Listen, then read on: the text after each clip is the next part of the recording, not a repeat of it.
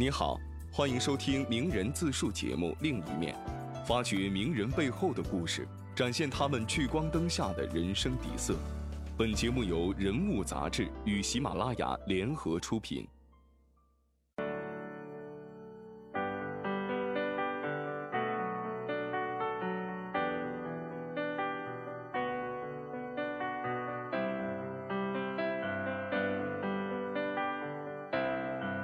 走上舞台，灯光亮起，女明星小 S 登场。她是当代最受欢迎的主持人之一，前卫、大胆、狂放，将综艺感发挥到了极致。她形容自己一上台就会自动变得会表现，但下了台就会变得很窝囊。台下的徐熙娣脱去巨星的外壳，只是一位普通的女人。她会担心由于自己不善做饭。孩子们日后出国留学会不想家，他会羡慕行业内出色的艺人，认为自己不属于天才的范畴。他会把社交平台当作沮丧出口，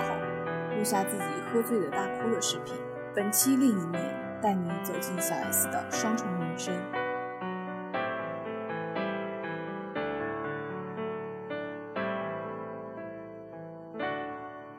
我觉得我的人生会走到那这一块，是因为我实在是很愿意承认自己是什么样的人。大概小学一三年级以前，我都是一个人玩，我都就是很喜欢一个人躲在角落，一个人在黑房间玩纸娃娃，或是一个人对着镜子演戏哭戏。然后从那个时候就开始养成一个一个人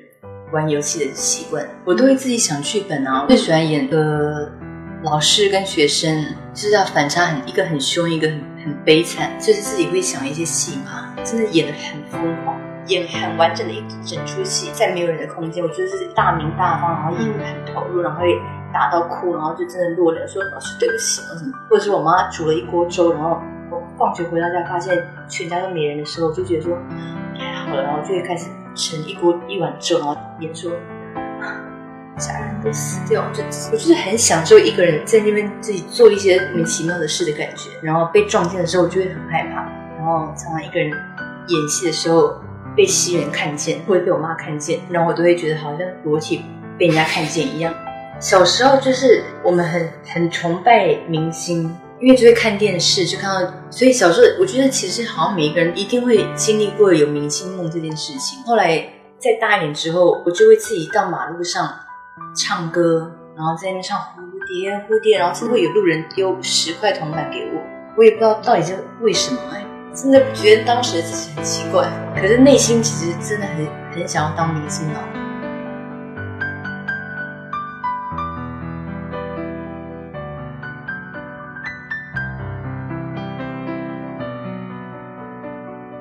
虽然小时候莫名其妙当了明星，可是后来当了明星之后一。一到摄影棚，你就自动，我们就自动知道要要怎么表现自己。所以那时候我们就本来公司设定我们是要当那个清纯偶像派少女组合，可是我们就自动就知道我们上了节目我们要讲什么，要搞笑或什么什么的，自然而然就会变成那样。我觉得你可能就是真的是老天爷赏饭吃哎，我会觉得张惠妹就是真的很有才华，或是。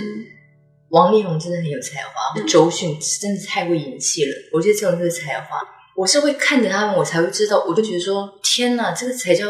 演员。我还去演个什么屁戏啊？或者说，这个才叫歌手，出什么唱片啊？可是虽然是这样子，我还是想要去演演看，跟还是想要把我的创作唱出来。可是就是我做了，但是做我就是做完之后，觉得说，徐姐，反正 anyway 你就是做到了，我就是会觉得自己至少有勇气。可是我都会觉得。那个才叫是巨星，那个才叫是真正的演员。就是我永远都是看到别人厉害的一面，可是我就会看，觉得自己，我觉得肯定自己，就是说，嗯，我至少做到了。可是我就知道，说我并不是主持天才，也不是唱歌天才跟演戏天才。我也不知道为什么大家喜欢我啊！你要你要问我说为什么我会受欢迎，我自己真的不知道。我哪能讲得出自己的优点？还说我总不能现在跟你讲说，因为我就是全华人。最幽默的女明星，现在回想以前跟大孩子主持直播节目，然后那时候我要有一个叫徐老师的角色，开始只是一第一集我在那边教大家踢腿，结果后来就他们就觉得很好玩，就说哎那就就固定每礼拜三就来个徐老师教学，然后因为一开始我他们本来只是说你就简单的教学就好，因为我就是人来疯，然后所以说就开始变成 rap，然后一心又变成一个很夸张的角色。然后当下的我大概做了三三年的徐老师，我到最后真的被徐老师这个角色弄到有忧郁症，就是我每到礼拜二的时候，我就想说天，我接下来还要教大家打理，然后现场又要齐心，然后又要让让观众觉得好笑，所以那个角色就是我觉得我自己把自己逼上绝路，然后后来还为了徐老师角色实在是太痛苦，记得我就崩溃大哭。然后就自己一个人开车，说就我真的不知道该怎么办，人生这个角色把我逼太紧，然后想说我要开到一个很远的地方，然后就是让我自己，就我就是想要让大家吓到，或者让我自己有一个发泄或什么的。可是后来开到一个我真的快要不认得那是哪里的地方，就有点害怕，就又在默默的开回家。后来我就说徐老师，我说已经就是我灵魂被掏空了。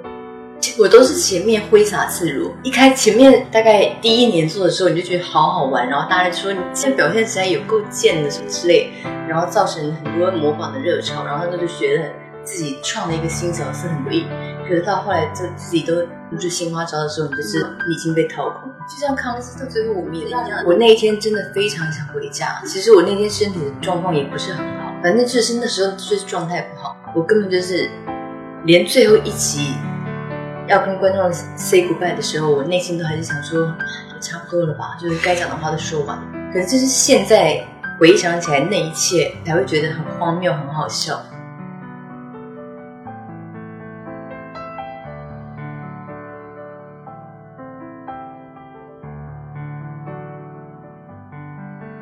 因为主持的时候，我不都不觉得自己是女明星，或者是主持的时候还是偏压力有点大。但是杂志真的。你就是可以把我小时候所有在房间里面演的戏尽情的发挥在杂志上。每次拍杂志，的时候是我最 enjoy 的时候。然后那一刻都会觉得自己，然后照片出来就哇塞，太像巨星了。那个时候就觉得说，怎么可能会这么美？杂志的一个状态，我就觉得那就是女明星该做的。而且那一刻我都会想说，就是哇，真的很会拍。每次拍杂志的时候，我就是觉得自己好自在跟。就是个天生的巨星，可是主持或是其他的话，就是就还好。可是杂志的时候真的很 enjoy，尤其是照片出来，然后我都会把那个杂志放好，然后会给我老公看，说：“弟弟，快点快点，你看我多正！”一出席你代言的活动，一定就是得我的皮肤一定是华人女性里面最好的，得讲一句，就是我就是得要让气氛活跃起来，然后让厂商觉得哇，请个代言人就是没错，怎么可能找一个代言人啊？还还在那畏畏缩缩，然后就是。装个死样子，就是我一定要让厂商开心，然后要让现场就是鼓掌什么的，就是那是一个当明星的责任，所以那一刻我就会振作起来。就是对我们来说，那是敬业的一部分。我的陶醉都是，比如说百分百那一刻，徐老师现场大家笑成一堆，那一刻的成就感，然后或者是那个制作人说，哎，昨天收视多高，打哪个节目，然后或者是康熙，就是都是很短暂，就是哦。很厉害，什么什么破纪录什么之类的，然后或者是办活动现场很多尖叫声，然后就哦觉得巨星巨星，然后或者别人在那捧你什么的，然后就嗯，然后就会感觉到自己好像多怎么样。可是其实回到家之后，根本那一切对我来说都非常的不重要，因为我接下来我等下我才要担心今天早上我要当爱心妈妈，然后准备什么小礼物，讲故事的时候台下要给我女儿面子，要人生有好多事情要去，那些事情流量什么的根本就是。人生的稍纵即逝的东西啊，现在比较喜欢当路人因为我觉得巨星的巨星小孩子，什么觉得啊，身材啊、样貌啊、什么时尚度啊，什么这些身材，我真的确实是每一个女人都 care 的事情。可是真的是这好累哦，我所有的工作人都知道我化妆。还离工作比较远的时候，就是态度都会很轻松啊，或者工作轻松的样子，他们看过。可是只要我开始紧张，所以有一种很窝囊的点，就开始泪沟，甚至就说不要再那么窝囊了，好不好？你那个窝囊的脸又出来了。然后他们就说你真的是我看过双子座的女明星里面最窝囊的。我就说真的吗？我说刘若英不会像我一样上台前会紧张吗？杨丞琳不会吗？我就会问他们做过的演，他们说没有人像你这么窝囊。我说真的吗？然后可是等到摄影机一开始，然后我讲话之后，我就那个窝囊的感觉就会跑掉。一下台之后，我就说走走走走走，然后就是赶快回去，然后立刻就换上睡衣，然后立刻变成一个非常看起来就是一个路人到不行的人。就谁会一直觉觉觉得自己是明星的状态啊？然后觉得大家都在关注你，因为根本就是就像我发来那个脸书，然后自己很爽，然后稍微看一下那个点击率都啊蛮高的。就你也就是爽大概十秒吧，然后也就过啦。你怎么可能时时刻刻就一直想说天哪，我现在一定要超越谁或什么的？怎么可能会有这种想法？因为人生不是还有很多事情要去关心吗？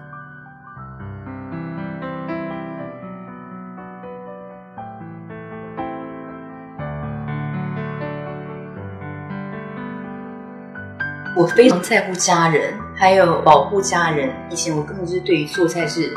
我不会做菜，因为老公也不 care，他根本不 care 你会做菜。然后我也觉得我就是一个职业女性，就不做菜也没差。有一次我去表姐家吃饭，每一个表姐都非常会做菜，然后把餐桌弄得很漂亮，然后大家围在一起，然后孩子们都会跟妈妈点菜。然后那一刻我就想说，哇，那感觉我真的好喜欢。然后就回想以前小时候，每次我们放学回去，然后我。听到我妈在炒菜的声音，就有一种安心的感觉。然后我们就会说：“妈，你今天有没有做那红烧鱼？”然后我妈就说：“有。”虽然那红烧鱼每次吃起来都会有土的味道，可是就是吃起来就是很就是很爱吃。然后那时候康熙停了之后，我就在想说：“天哪，我女儿从来都没有跟我讲说，妈妈，我想要吃你煮的什么。”然后我说：“万一她有一天长大到国外念书，然后都不会想说，妈妈，我好想念你做的哪一道菜？这样不行。”然后我就想说：“那反正现在也行有那么多空闲时间，我就可以学做菜。”所以那个时候我就开始变得有一段时间非常着迷于去那个超市买菜的过程，在那个厨房开始放音乐，然后帮我装一个小音响，然后开始开一瓶红酒，然后就一边做菜一边喝红。有一段时间那个时候真的非常快乐。然后小孩那个放学回来，然后看到我在那铺桌子，然后他们就说：“妈妈做菜。”然后他们就会非常的开心。然后那个时候我最开始去那个花店买那种破旧的小花瓶，然后拿几个那种。我很喜欢枯萎的那种花，不像我老公每次一要宴客就要去买那种超高的那种什么牡丹花，或者什么那个百百合花，就是他就是喜欢就是就一切都是非常旺盛，然后美丽完整，然后我就觉得那就是不是不是我喜欢的风格，我就喜欢。手织的那种餐垫，什么西藏那些那种风格，然后烂烂的花瓶，然后那种小花朵，然后木木边的那种餐盘，还有那个垫子，然后大家聚在一起吃饭，然后看小孩在那边抢我做的菜，我就觉得哇，这就是我喜欢的感觉。非常沮丧或是痛苦的时候，我很喜欢把那个心情写下来，所以很多日记本。然后可是当我觉得这件事情。不止我会感到痛苦，很多人也一定会被这件事情感到痛苦的时候，我就觉得说，就把它写在一个公开的场合，像微博、脸书，其实是我自己，然后我跟我自己喊话，然后就会有很多回响，因为很多女性也有这种困扰。有一次我就是生日完，然后那时候确实是有一点点忙，然后我就是因为我就是不想要过生日，可是那时候还是过了生日，然后就。看着那个微博、脸书，多人祝我生日快乐，然后想说啊，还是来回应一下好。然后我就自己录了，因为我喝醉，就是如果你也知道，我就是其实是哭点非常低。然后讲讲就说我何德何能收到那么多路人的祝福，然后就是感谢大家，就是一边讲就一边感动的落泪，就大家不分青红皂白，就我老公的朋友就是打来，我老公说，哎，你老公还好吧？他是不是最近心情不好？然后我老公说，因为你正好一直放哭的影片啊。我说，到底是 What's going on？这些人是看影片是看不懂那话，还是怎样？我明明就是在感谢别人，是感动落泪。不管有有有没有女明星会这样，总而言之是你们是听不懂别人讲话，还是就是你看电影你也看得懂吧？那个人是因为感动而哭，还是因为愤怒而哭，还是因为悲惨而哭？如果你连这都看不懂的话，那你身为人的感受力在哪？那我跟大家常常会说，天哪，这世界上疯子好多，就是因为我们就会觉得。本来正常人就应该是这样，就是怎么可能一直活在光环里？就是像我们就是觉得超级积极派的人没办法理解，就是很爱给人家加油，然后就说啊，我们人生就是一定要去遍多少个国家，一定要挑战多少个极限什么的，然后一定要必去的什么。我想说，就是人生干嘛要那么累啊？然后很多人都说我一定要环游世界，就是死前他们如果死前的遗愿的话，一定要环游世界，要干嘛呢？死前的愿望就是，就让我待在家里，好好的跟家人在一起。我觉得光是分析人性，还有看这世界的每一个人不同的疯狂跟正常，自己感受自己的情绪，感受我自己家人什么，这光是感受这一切，在生命中就已经非常足够了，根本就不用去一定要从高处跳到海里，体验大自然，是真正的活过一次。有些工作做完之后不顺手或不顺心，或者是你又懒得讲，然后比如说你想去跟大爷讲，然后你又知道他现在自己有自己的问题，你不想要再把问题加注在他身上，然后就是我们现在姐妹每个人都有自己的人生的，就是谁还有心情要听你在那边低估你自己的那些东西，然后你就只能写写东西，或是自己在那边消化什么的。那个时候会觉得啊，即使是有老公有小孩有公婆，人生好像很完整，可是有一些情绪会还是会有空的时候。我觉得人无论如何都一定会。要有一个空虚的一块。本期节目就到这里，因为你有空虚的那一块，你就不会欢迎感受到那个完整的那一块。区给我们留言，这里是另一面，期待与你的下一次相会。